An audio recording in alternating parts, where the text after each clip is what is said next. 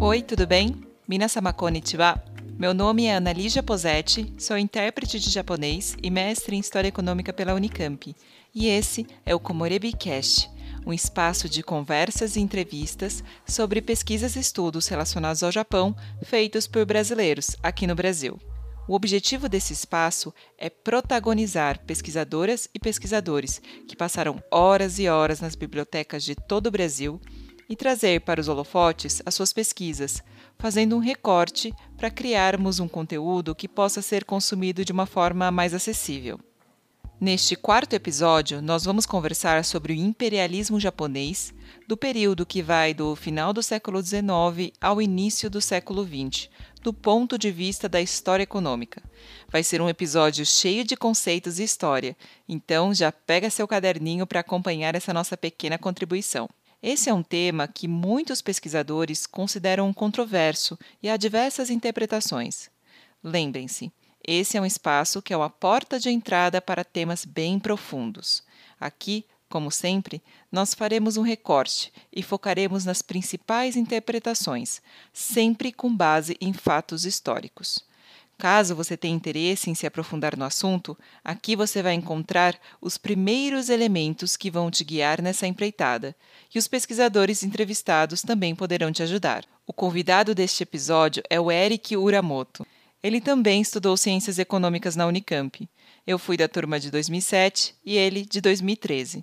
Se tivéssemos nos encontrado na época, com certeza teríamos organizado algum estudo coletivo, pois as nossas motivações para estudar o Japão são bem parecidas. Então, estou muito feliz por estarmos gravando esse episódio cheio de nostalgia da Unicamp. O Eric é formado na Unicamp em Ciências Econômicas e foi bolsista do CNPq em estudos voltados para a economia japonesa. Também foi bolsista no Japão por duas ocasiões.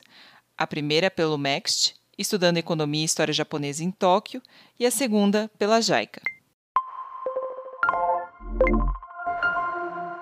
Antes da gente entrar no tema da conversa, eu queria saber por que você decidiu estudar um tema relacionado ao Japão. Ana, é, confesso que as minhas raízes japonesas sempre me puxaram para entender um pouco mais sobre o Japão. É, quando eu entrei na Unicamp, e aí conversando também com os colegas e professores, eu já pude entender um pouco que é, a Ásia, a China, o Japão não seria muito foco e se fosse, seria mais uma pincelada. Então, lá pelo segundo ano, eu decidi estudar um pouco mais de Japão e tive aí na minha primeira iniciação científica o primeiro contato com a economia japonesa. Estudei aí o período do rápido crescimento japonês no pós-segunda guerra. Daí eu continuei meus estudos e, enfim, até minha minha monografia. Bom, falando um pouco mais desse trabalho, que até foi minha monografia de, de graduação, foi em fruto do, de pesquisas que eu fiz no Japão e eu busquei explorar um período que o Japão se tornou uma figura importante no tabuleiro econômico das relações internacionais, mas que em boa parte das disciplinas, tanto de história econômica ou até de economia internacional aqui, pelo menos na Unicamp,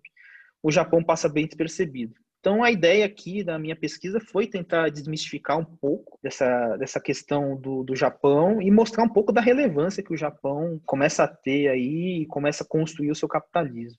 Concordo. Tendo feito o mesmo curso na mesma universidade, senti a mesma coisa e buscamos um caminho muito parecido. Eu também fiz minha iniciação científica com bolsa do CNPq para pesquisar a crise japonesa dos anos 90 e depois não parei mais de pesquisar sobre o Japão. Pelo lado positivo, apesar dos temas abordados no curso de economia da Unicamp incluírem pouco a Ásia, ainda há oportunidades de pesquisa com bolsas de iniciação e também com a biblioteca, que dá acesso a muito conteúdo. No fim, tem que querer pesquisar e correr atrás, mas é possível. Também, antes de falarmos propriamente do imperialismo, eu vou começar a nossa conversa contextualizando esse período, para a gente entender os elementos que envolvem o surgimento e a consolidação do Japão em sua empreitada imperialista. O período Tokugawa, que vai de 1603 a 1868, é muitas vezes caracterizado como período do isolacionismo japonês. De fato, o Japão se manteve fechado para praticamente todo o mundo, mas relações políticas e econômicas com a China, Coreia e Reino de Ryukyu, hoje Okinawa, e também com a Holanda, através de pontos pré-estabelecidos e controlados, se manteve durante todo esse período.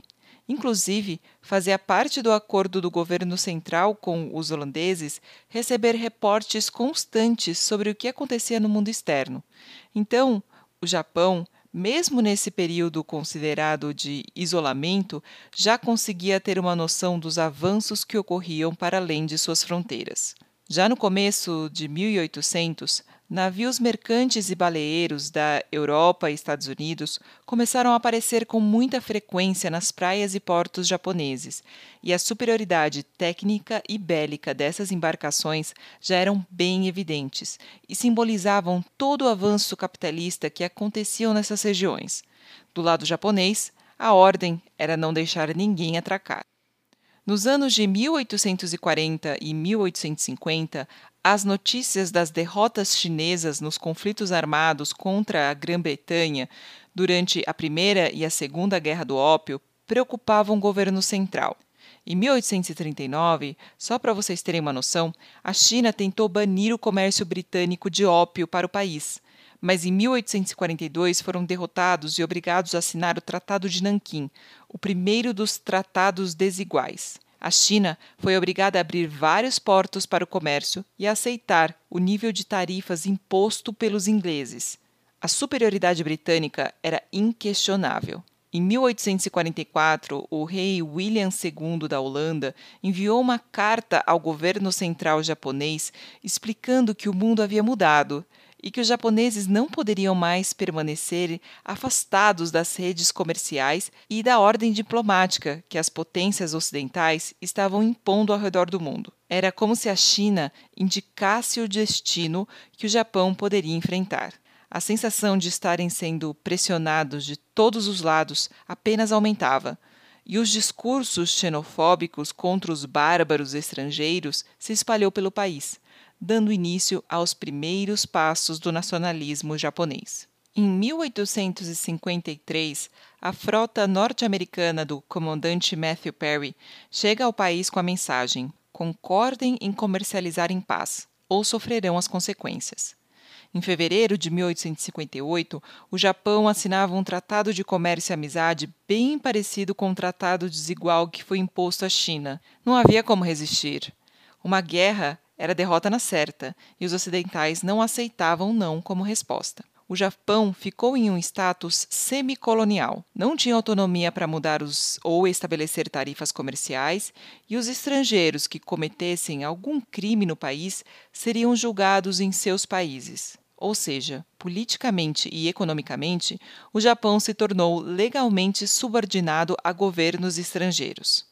E essa presença internacional, que foi se tornando cada vez maior, fez com que uma crise interna, que já vinha se arrastando dentro do governo do shogunato Tokugawa por décadas e que conjugava o descontentamento social com os desequilíbrios fiscais, tomasse as proporções de questionamento da ordem estabelecida há quase 250 anos. O governo central nunca tinha precisado lidar com o mundo estrangeiro e agora, além dos desafios internos, estava ali, no seu quintal, mais uma fonte de instabilidade. O fim estava próximo. A restauração Meiji, que aconteceu em 1868, é considerada o marco histórico do início da era moderna japonesa, com a presença constante de um Estado forte que buscou rapidamente construir uma infraestrutura robusta para indústria, comércio e finanças bem modernos que foram indispensáveis para o rápido desenvolvimento do país. Quando a restauração de fato aconteceu, as coisas não mudaram exatamente da noite para o dia. Mas dez anos depois, a diferença era tanta em termos políticos, econômicos, sociais e culturais que até valeria o termo revolução.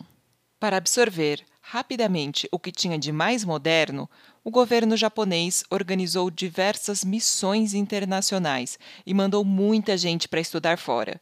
Logo, os japoneses entenderam que na base do poder bélico estava o poder econômico, com suas indústrias avançadas e rede de comércio global. com o lema Enriquecer o país e fortalecer as Forças Armadas, a superação do atraso tecnológico foi feita com intensa absorção de tecnologia ocidental adaptada à realidade japonesa. Ser uma nação soberana estava intimamente ligado com a revogação daqueles tratados desiguais impostos ao Japão. E para isso, o Japão precisava provar que era um país digno desse reconhecimento. Além de um exército forte, com uma indústria bélica estruturada, a independência econômica era fundamental. Exportando seda e chá, esse objetivo jamais seria atingido. Sem espaço para a mão invisível do mercado de Adam Smith, o Estado japonês montou a infraestrutura inicial necessária para uma nação capitalista. Estabeleceu um novo sistema de impostos, criou o iene e o Banco Central, construiu portos, faróis, linhas de telégrafo, linhas férreas, estabeleceu companhias de mineração junto com o capital privado e foi avançando no projeto que aquele slogan indicava. O Estado, no papel de dar apoio ao desenvolvimento econômico, tem no caso japonês um dos maiores exemplos.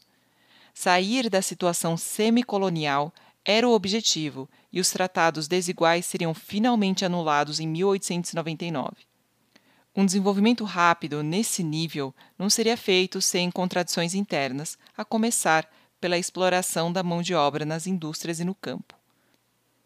O espaço doméstico foi drasticamente alterado, e na corrida contra o tempo para ser reconhecido como nação soberana, em apenas três décadas, ou seja, de 1860 a 1890, a economia japonesa se tornou a oficina da Ásia e tinha uma presença dominante no continente. Em uma das facetas dessa relação do Japão com o mundo se expressou no imperialismo, que o Eric vai explicar para a gente com mais detalhe. No meu mestrado em História Econômica na Unicamp, eu tive um semestre inteiro de cursos sobre imperialismo, então eu já aviso que é um tema bem complexo. Por isso, foi um esforço muito grande por parte do Eric para simplificar ao máximo esse conteúdo. Ficou muito bacana e é uma introdução para pesquisas, questionamentos e problematizações mais profundas.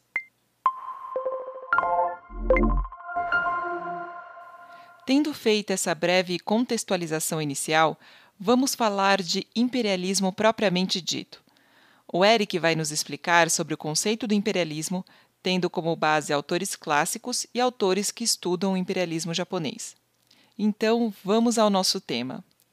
Eric, explica pra gente o que é o imperialismo? Bom, Ana, é, até antes de a gente entrar um pouco nas interpretações clássicas, eu até recorri aqui a um estudo do professor Mariucci, que foi meu orientador, para desmistificar um pouco do conceito de imperialismo. A gente ouve falar de imperialismo e a gente lembra muito de Roma, enfim, um, um período um pouco mais antigo, né? Mas na verdade o imperialismo é um tema, é, é um conceito novo e remonta aí um pouco da discussão do no século XIX alguns acadêmicos franceses. Então que é um o início aqui só para a gente poder desmistificar esse, essa questão e o imperialismo não ser uma coisa tão antiga, mas sim um debate que nasce aí no, no 19. Bom, é, entrando um pouco aqui na parte mais teórica, mas que também embasa um pouco o nosso estudo, é a interpretação clássica do John Robson e do Lenin, que eles analisam de espectros diferentes aí o imperialismo.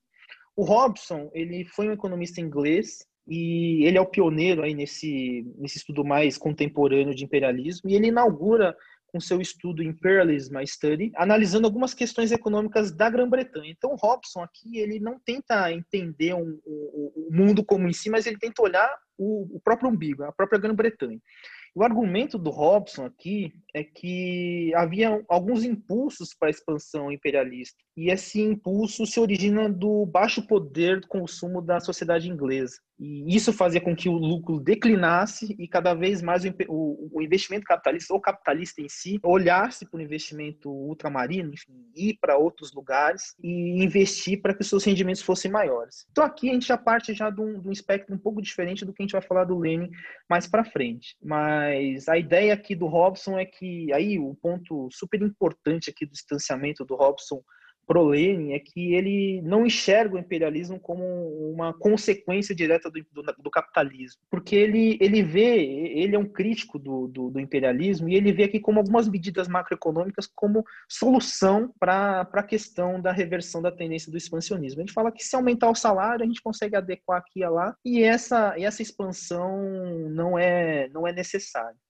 Além disso, e aqui até um, um, argumento que a gente ouve um pouco também, até em história do Brasil, é que havia ineficiências de se manter colônias. Então, eu, eu lembro um pouco de, talvez você ouvinte aí deva, deva lembrar um pouco da, da história do Brasil, de que haveria, assim, há muitos investimentos militares para se manter uma colônia, isso é caro, e isso pode trazer até desigualdades, né? O Robson falava em desigualdades dentro do Império, e, enfim, no fim do dia ele acabava só beneficiando os grandes financistas, os grandes bancos. Né? Aqui a gente, eu faço uma pausa, vou falar um pouquinho do Lenin. É, o Lenin ele, ele embarca no, no, no, na discussão do Robson, ele, ele lê o Robson, só que ele aborda com uma outra perspectiva. Né? O Lenin ele olha muito o imperialismo como uma questão mais intrínseca ao capitalismo. Ele tem pontos de tangência com o Robson, mas aí a, par, a partir dessa tangência que é vincular o imperialismo a uma intensa exportação de capitais, e aí a gente, quando a gente fala de exportação de capitais, é investimentos, recursos, recursos indo para cá, para lá, enfim, o dinheiro, o dinheiro trabalhando. Ele, ele tangencia com Robson só nesse ponto. Ele fala que o imperialismo é uma intensa exportação de capitais das grandes potências, a Inglaterra,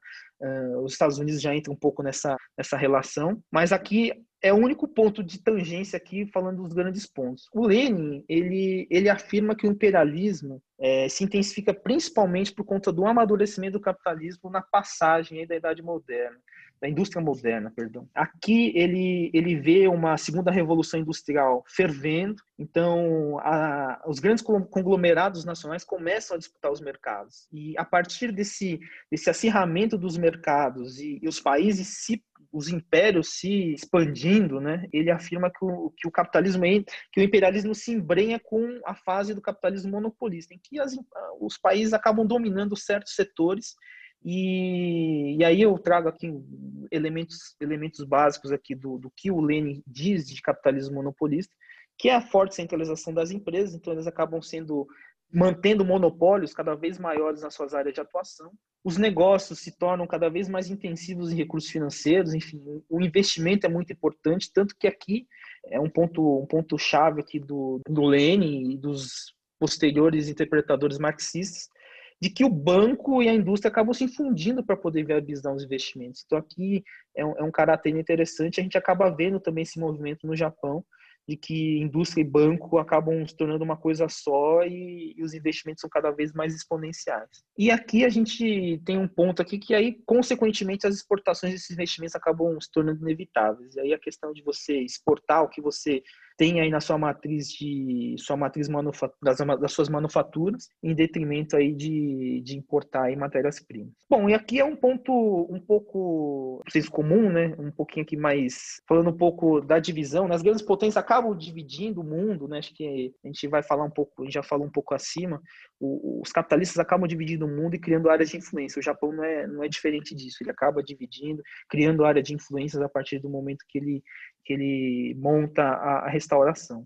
Bom, é, em resumo, né, eu acho que o importante é a gente tentar extrair aí o que, que esses dois autores colocam, o melhor desses dois autores, e realmente, né, que a especificidade que o capitalismo tem no final do século XIX é, leva as grandes potências ao movimento em busca de novos mercados, e aqui sem medir esforços, né, aqui invadindo ou tomando, tomando mercados, enfim, aqui não medindo esforços para que seus investimentos fossem remunerados. E sobre o imperialismo japonês, entendo que existem várias interpretações. Você poderia nos explicar sobre as que você usou na sua monografia? Vou introduzir aqui três autores que não são estritamente autores japoneses, mas são três visões que são complementares e não excludentes. É, o primeiro é o professor Peter Duss, que ele é um professor emérito da Stanford, e é um especialista de história do Japão. Tem vários estudos e aqui a gente pega um livro que ele trata sobre a Coreia e as consequências aí da invasão da Coreia pelo Japão. William Beasley foi um professor inglês, ele tem um texto clássico que fala sobre o imperialismo japonês. Também, enfim, tem inúmeros estudos aí nesse campo. E por fim, aqui é um, um, último autor, não menos importante, mas uma das referências em história do Japão, é o professor Kanji Ishii, da Universidade de Tóquio. A gente trouxe aqui, foi um esforço meu de trazer uma, uma visão japonesa, um debatedor japonês aqui para minha monografia. É, e ele é um estudioso aí do capitalismo japonês. Aqui eu vou fazer também uma, um parênteses para alertar aqui um pouco o nosso ouvinte. Talvez seja é, um pouco intrínseco do nosso instinto de tentar fazer conexões aqui e tentar criar várias emaranhados de, de, de conexões aqui a gente tem, tem que tomar um cuidado. A visão eurocêntrica aqui da partilha do mundo, que a gente comentou, e as rápidas transformações que a Revolução Industrial vinha trazendo para os países europeus e para os Estados Unidos, precisa ser um pouco isolada para a gente entender o Japão. O Japão, ele se via dentro de um, de um outro universo, enfim, se a gente olhar para o Japão em 1868 e você olhar para os Estados Unidos, a gente tem espectros diferentes o Japão ele tem que ele se, se vê obrigado a se inserir no, no, mundo capitalista depois de anos, séculos de isolamento. Mas aqui também ele tem benefícios que eu, eu, eu, vejo aqui que o Japão conseguiu e aí é um mérito aí do, do capitalismo japonês de conseguir extrair o melhor das experiências europeias, à luz até da Alemanha. E por isso o Japão consegue se modernizar rapidamente, se projetar como uma potência, né? E eu vejo assim esse ponto muito importante essa essa ressalva. Aqui falando um pouco aqui da contribuição do DUS, é, eu já adiantei que ele que a gente utilizou um texto que ele fala sobre o caráter da colonização da Coreia pelo Japão. E aqui eu trago alguns elementos aqui que o DUS coloca como que caracteriza o imperialismo japonês na sua essência e no início da modernização. A princípio, ele, ele destaca né, que o Japão já começa, já logo após a restauração, a criar um exército moderno, enfim, ele o Japão conta com, com parcerias de generais europeus, enfim, ele extradita generais é, europeus para cri, criar e treinar uma estrutura moderna para buscar defender os seus interesses. Então aqui a gente consegue enxergar já de antemão, é, logo após a modernização, que o Japão está de olho nesse movimento e sabe aí onde ele quer chegar. Né? Por isso, o Duz ele, ele afirma que quatro elementos né, que o Japão busca aí logo após a restauração e que foi aí os anseios aí um pouco da, da elite japonesa para que o Japão não, não ficasse atrás aí dentro desse tabuleiro, buscasse se inserir nesse tabuleiro que era o imperialismo no mundo. Então, o Deus destaca aqui que o Japão começa a busca por status. Então, assim, é, depois que o Japão se abriu para o comércio, ele teria que se mostrar como um, um, local que não poderia ser invadido. Então, ele começa já a uma dominação é, na, nas ilhas ao redor, enfim, província de Okinawa, por exemplo, enfim, e tenta já suas, suas expansões um pouco mais brandas em Coreia e posteriormente em Taiwan, mas a gente vai entrar um pouco mais no detalhe Coreia e Taiwan, blocos mais à frente. Aqui é, vale destacar uma, o ponto número dois que o Duz é, elenca, que é uma, a tal da estratégia ansiosa. As elites japonesas, principalmente aqui o Yamagata Aritomo, que foi um líder político e militar muito influente na era Meiji, que o Japão tomasse, além de, além de buscar pelo status, ele, ele conseguisse espaços em, em, regiões que são estratégicas, como a Coreia e a China. E aqui o Japão criaria o, o chamado cordão de soberania. Né? Então ele, ele se blindaria de possíveis invasões e também se tornaria uma referência aí tomando alguns alguns espaços de países que eram dominados por grandes potências que era enfim, começaram a ser dominados por algumas potências. Bom, aqui também o terceiro ponto que ele, que ele elenca é a entrada no circuito da economia, da economia mundial. O Japão teve que fazer um rápido catch-up aqui de, de entrar no comércio internacional, mas ao mesmo tempo o Japão não faz isso estaticamente. Então o Japão ele começa começa a ver o movimento que o, mundo o mundo está envolvido, enfim, na segunda revolução industrial, o Japão também começa a tentar se inserir nesse mercado, né, nesse, nessas estratégias. Então, aqui o, o DUS também ele ele traz alguns elementos de que o Japão manda muitos estudantes para a Europa, para os Estados Unidos, para que pudessem compilar essas esses estudos, essas tecnologias e trazer de volta e ele não e que o Japão não ficasse só no caráter de exportador de produtos primários, e também pudesse entender um pouco do que estava sendo feito no mundo e trazer isso para o Japão e e o, Japão, o, Japão, rapidamente se industrializar. O quarto ponto, as oportunidades de expansão. E aqui o, o Beasley destaca que a habilidade do Japão é, em se mostrar um país menos vulnerável para ser invadido, para ser invadido. E aqui ele cita vários exemplos de questão de diplomacia, enfim, até esse, esse início de trânsito de, de próprias, da própria elite para fora como um movimento interessante para o Japão mostrar aí que a sua menor vulnerabilidade. O Beasley, aqui o Beasley e o Ishii, a gente vai ser um pouco mais breve e aqui a gente vai tentar mostrar um pouco do, de como que eles analisam um pouco o imperialismo. O Beasley ele, ele faz uma análise muito centrada aqui na, nos benefícios econômicos do Japão, enfim, nesse movimento imperialista. E aqui é um pouco do que a gente tentou absorver, né? Tentar ver como que o Japão conseguiu, nesse tabuleiro aí do final do século XIX início do século XX, entender, é, ver como que o Japão conseguiu extrair dessas relações comerciais, tanto como, como colônias, mas também como área de influência, esses benefícios econômicos. E aqui o Beasley ele afirma que não há necessidade de se estudar o imperialismo como estudar as ações humanas no imperialismo, porque aqui ele, ele diz que foi um, é uma questão do instinto da, do ser humano de agir em dominação, enfim, estabelecer dominações sobre os demais. Então aqui ele tira um pouco do caráter de analisar, analisar intrinsecamente as ações humanas e foca muito na questão dos resultados, dos números, das exportações e também do, da, da questão política que, que o Japão utilizou para poder chegar no para se tornar uma potência aí no final, no início já do século XX. O Ishi ele já um pouco um pouquinho diferente aqui do Beasley, ele ele olha muito aqui o a mais a luz do Lenin, então ele ele olha muito a questão da acumulação de capitais, enfim, ele olha o Japão no espectro do, do tabuleiro mundial, enfim, ele observa como que é o movimento do Japão para se tornar uma, uma potência capitalista. E aqui ele ele afirma que a história econômica deve ser analisada com a perspectiva da responsabilidade humana. Então aqui ele ele foge, ele contradiz um pouco o Beasley, né? Ele ele tenta entender aqui como é, uma causalidade aqui que o, o, imperialismo realmente foi foi proposital, teve originações, teve teve questões, anseios econômicos políticos da época. Feito esse panorama, quando que o Japão começou o seu movimento imperialista e quais foram as suas colônias e zonas de influência iniciais? Bom, é, assim como, como tu, boa parte da história, né, aqui sempre tem várias visões. Os especialistas no assunto não divergem aqui para cravar uma data do início do, do, imperialismo, quando que o Japão se torna uma hegemonia, uma, uma potência hegemônica, enfim. Mas para evitar polêmica e aqui a gente poder mostrar o que, que aconteceu de verdade, eu vou seguir a ordem cronológica e, e vou partir aqui de 1894 que é a vitória do Japão sobre a China na Guerra Sino-Japonesa. A partir dessa vitória, o Japão começa a influenciar diretamente a Coreia. E aí a gente começa a ver a projeção do Japão à luz do que o Dus disse, dessa estratégia ansiosa, enfim, do Japão se projetar mundo afora. Aqui vale um, um parênteses para a gente explicar um pouco como é que foi essa relação com a Coreia, da onde que surge essa ideia de é, desde quando o Japão se interessava em, em, em intensificar suas relações com a Coreia e por que que a gente desembocou nessa guerra. É, o Dans ele faz um panorama, o livro inteiro dele, acho que são 300 páginas, ele, ele descreve todo o período aí de 1850 até 1920, 30, se não me engano, em que ele trata da, da, minuciosamente o período inteiro da, da, da dominação japonesa. Desde que o Japão era uma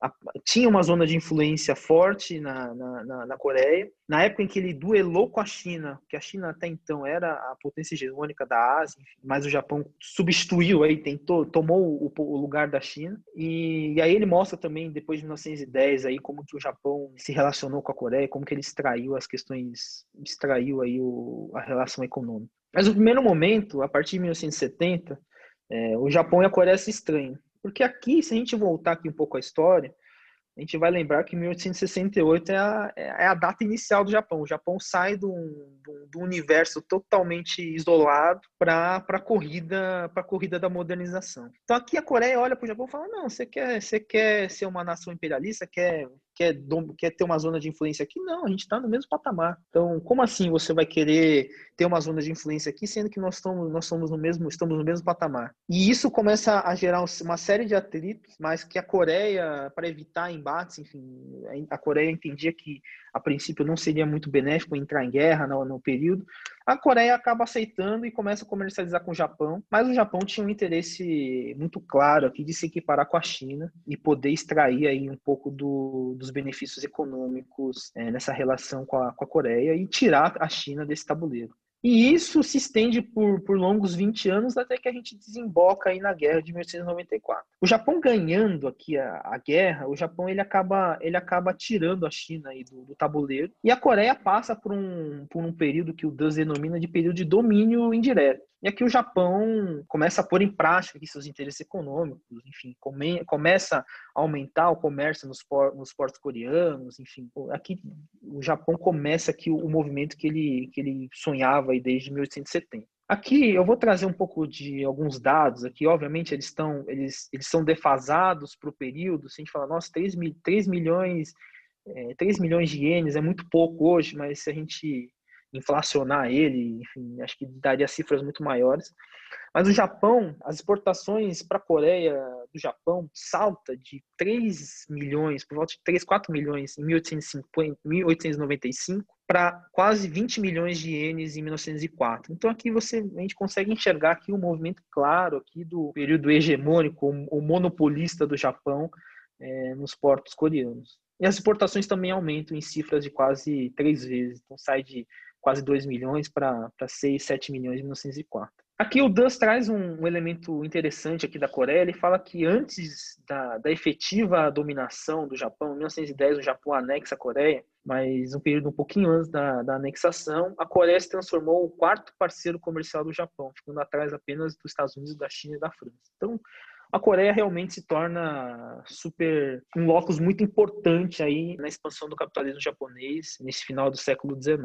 Aqui, o Dus, ele cunha a relação, a relação econômica da, da Coreia, aí falando um pouco do que, que eles transacionavam, né, Ana? O Dus, ele fala aqui do exchange of rice for cotton. Então, havia uma, uma clara troca, a, a Coreia nutria o Japão de arroz, enquanto o Japão mandava com as suas recém-criadas fábricas, manufaturas, mandava algodões, roupas manufaturadas, enfim, ele, o Japão exportava algodão e manufaturados têxteis, enquanto a, a Coreia nutria o Japão aí de, de arroz. Um ponto aqui interessante, que aí é, é um pouco curioso, é como que Taiwan entra aqui no, no, na zona de influência do Japão, e até curioso, tá? Eu, eu até me surpreendi quando eu comecei a estudar, falei, nossa, eu achava que tinha alguma coisa muito mais, tinha um interesse, enfim, tinha alguma uma questão mais complexa, mas não, Taiwan né, diferente da Coreia, foi um prêmio de guerra para o Japão. Então o Japão ganha a guerra e exige aí, como assim como todas as potências que ganham a guerra, exigem assim, recompensas. Né? E a Coreia, a Taiwan vem, o, vem o, a reboque disso. E o Japão no começo não tinha muito interesse. O Japão queria a Coreia. O objetivo do Japão inicialmente era a Coreia e depois pensar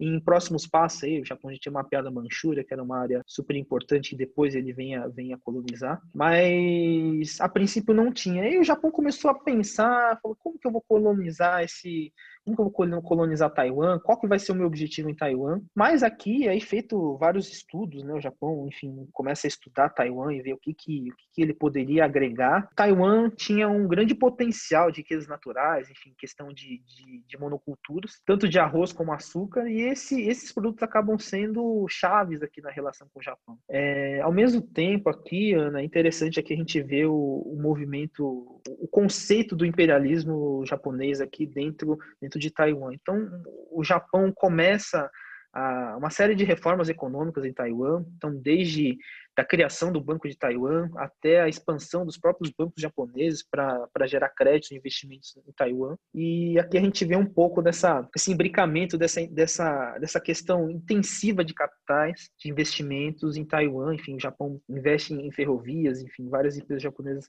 vão para Taiwan nesse período. O que você poderia destacar para a gente das consequências do imperialismo nesse período inicial, que vai do final do século XIX aos primeiros anos do século XX? Gente. Vamos, vamos tentar ir pela cronologia também. E o Japão, a partir do momento que o Japão se, se lança como uma potência hegemônica na Ásia, né? E aqui tem duas datas aqui super importantes. Eu citei aqui o 1884, que é quando o Japão vence a China, mas também tem um, um, um conflito super, super é, memorável para o Japão, que é a, a, vitória sobre a Rússia em 1905. E aqui esse, essa guerra russo-japonesa até aparece em história geral do colégio, enfim, bem de leve, até para mostrar um pouco do, da questão do declínio do Império Russo e começa a partir daí. É, o Japão vence a Rússia aí nessa, nessa guerra principalmente aqui a motivação da, da guerra é principalmente por questões de zonas de influência na Manchúria. A Manchúria sempre foi sempre foi desejada por, por N países. O Japão não é diferente disso. O Japão também queria um pouco dos, dos recursos minerais é, da Manchúria e o Japão entra em embate com a Rússia,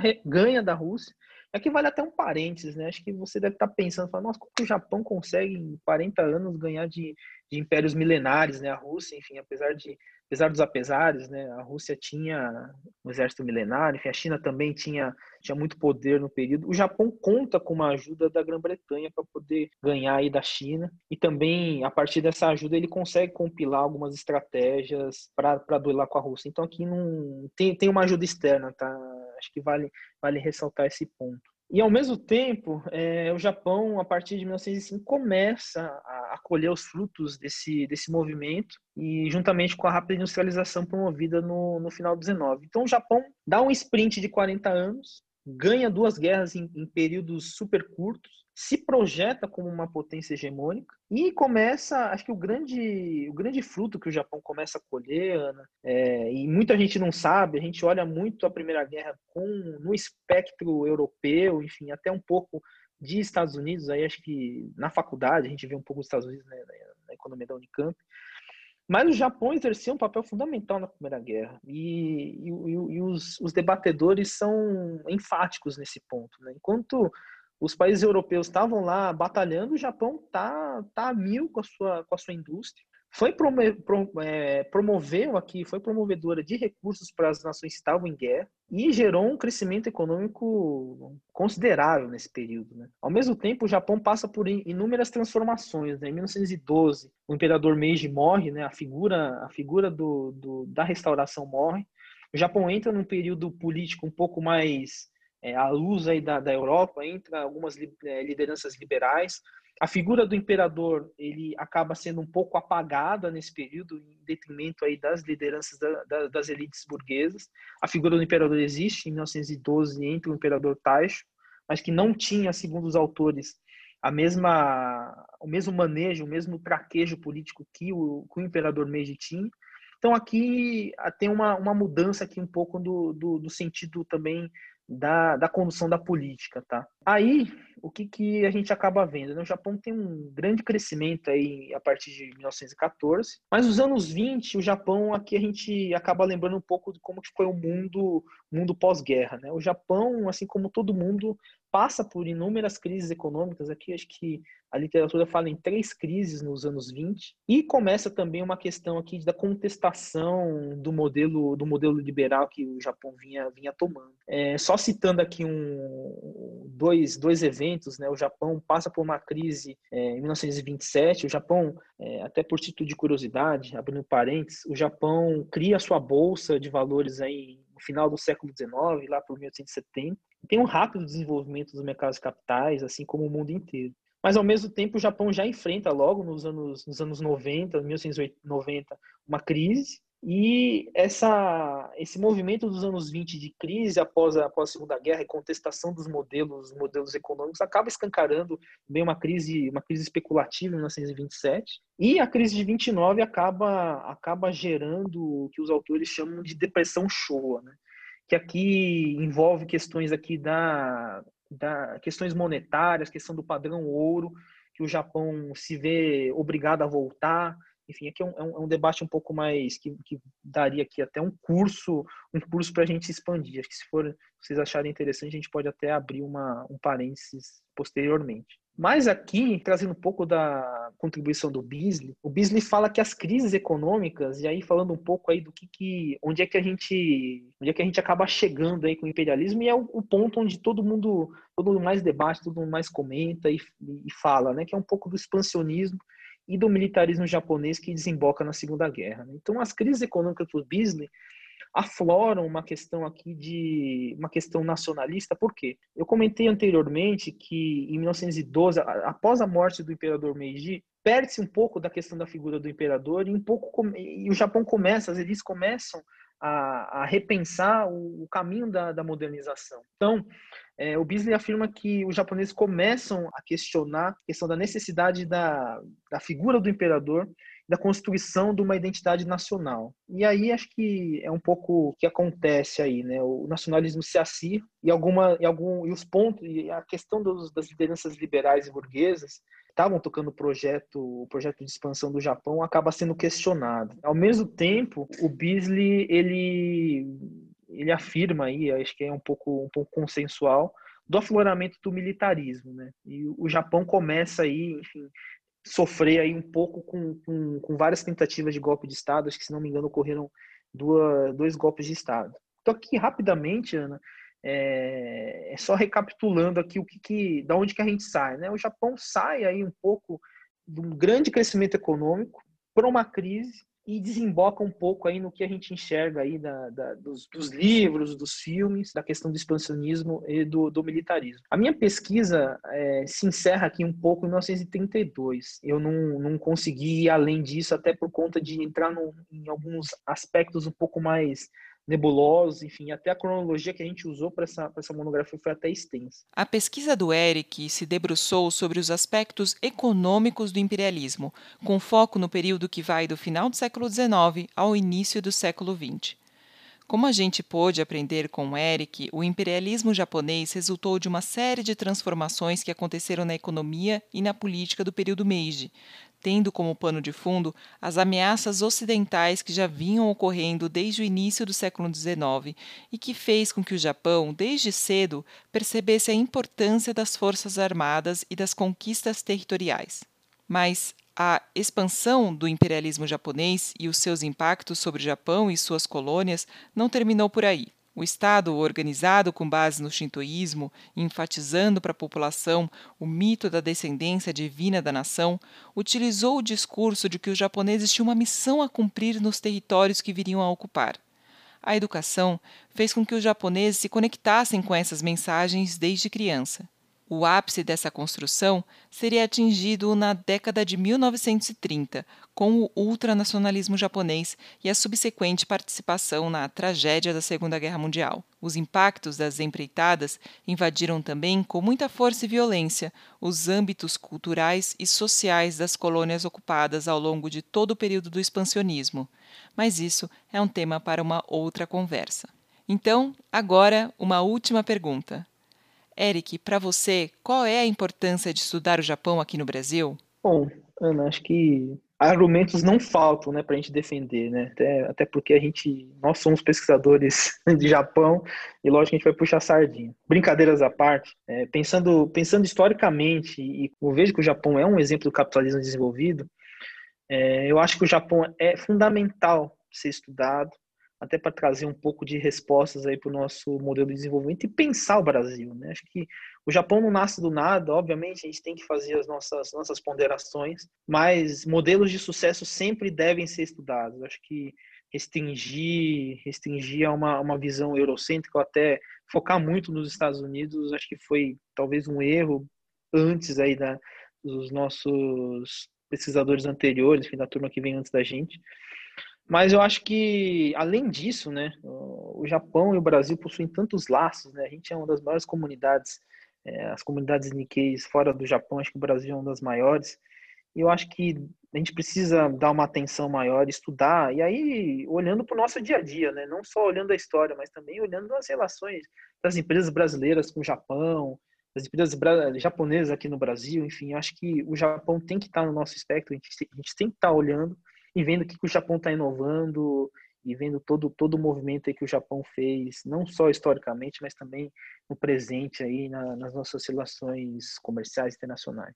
Bom, eu queria primeiro aqui parabenizar é, a sua iniciativa, nessa divulgação dos nossos estudos. Acho que não só eu, como, como todos os pesquisadores aqui, um pouco que ficam, que se debruçam sobre o estudo do Japão, são muito gratos à sua iniciativa. Não é fácil, a gente tem que, tem que gravar, a gente tem que fazer inúmeras coisas, mas entendo aqui que o seu trabalho vai ser muito importante para a gente atingir muitas pessoas que são interessadas em Japão, mas não sabem por onde começar ou por onde estudar. E eu acho que isso é um, é um início de a gente poder mostrar a importância de estudar o Japão e também quebrar um pouco dessa, dessas barreiras da academia e também para a gente poder contar a história de um jeito, uma maneira fácil, mas que mostra as diversas faces e a realidade do que aconteceu no, na história do mundo. É isso. Muito obrigado.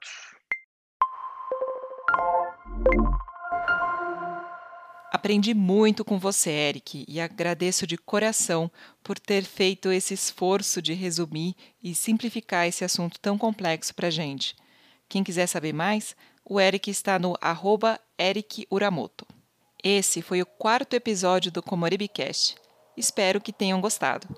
A proposta aqui é criar um espaço de conversa para conhecermos pesquisas sobre o Japão feitas por brasileiros. Já deixo aqui o meu obrigada a todos que mergulham nos estudos por todo o Brasil para nos presentear com tanta informação bacana. Se quiser comentar, me manda uma mensagem e sigam a Comorebi no Instagram, no arroba Translations, onde compartilho um pouco mais do meu trabalho. Até a próxima! Esse podcast é produzido pela MJ Podcasts.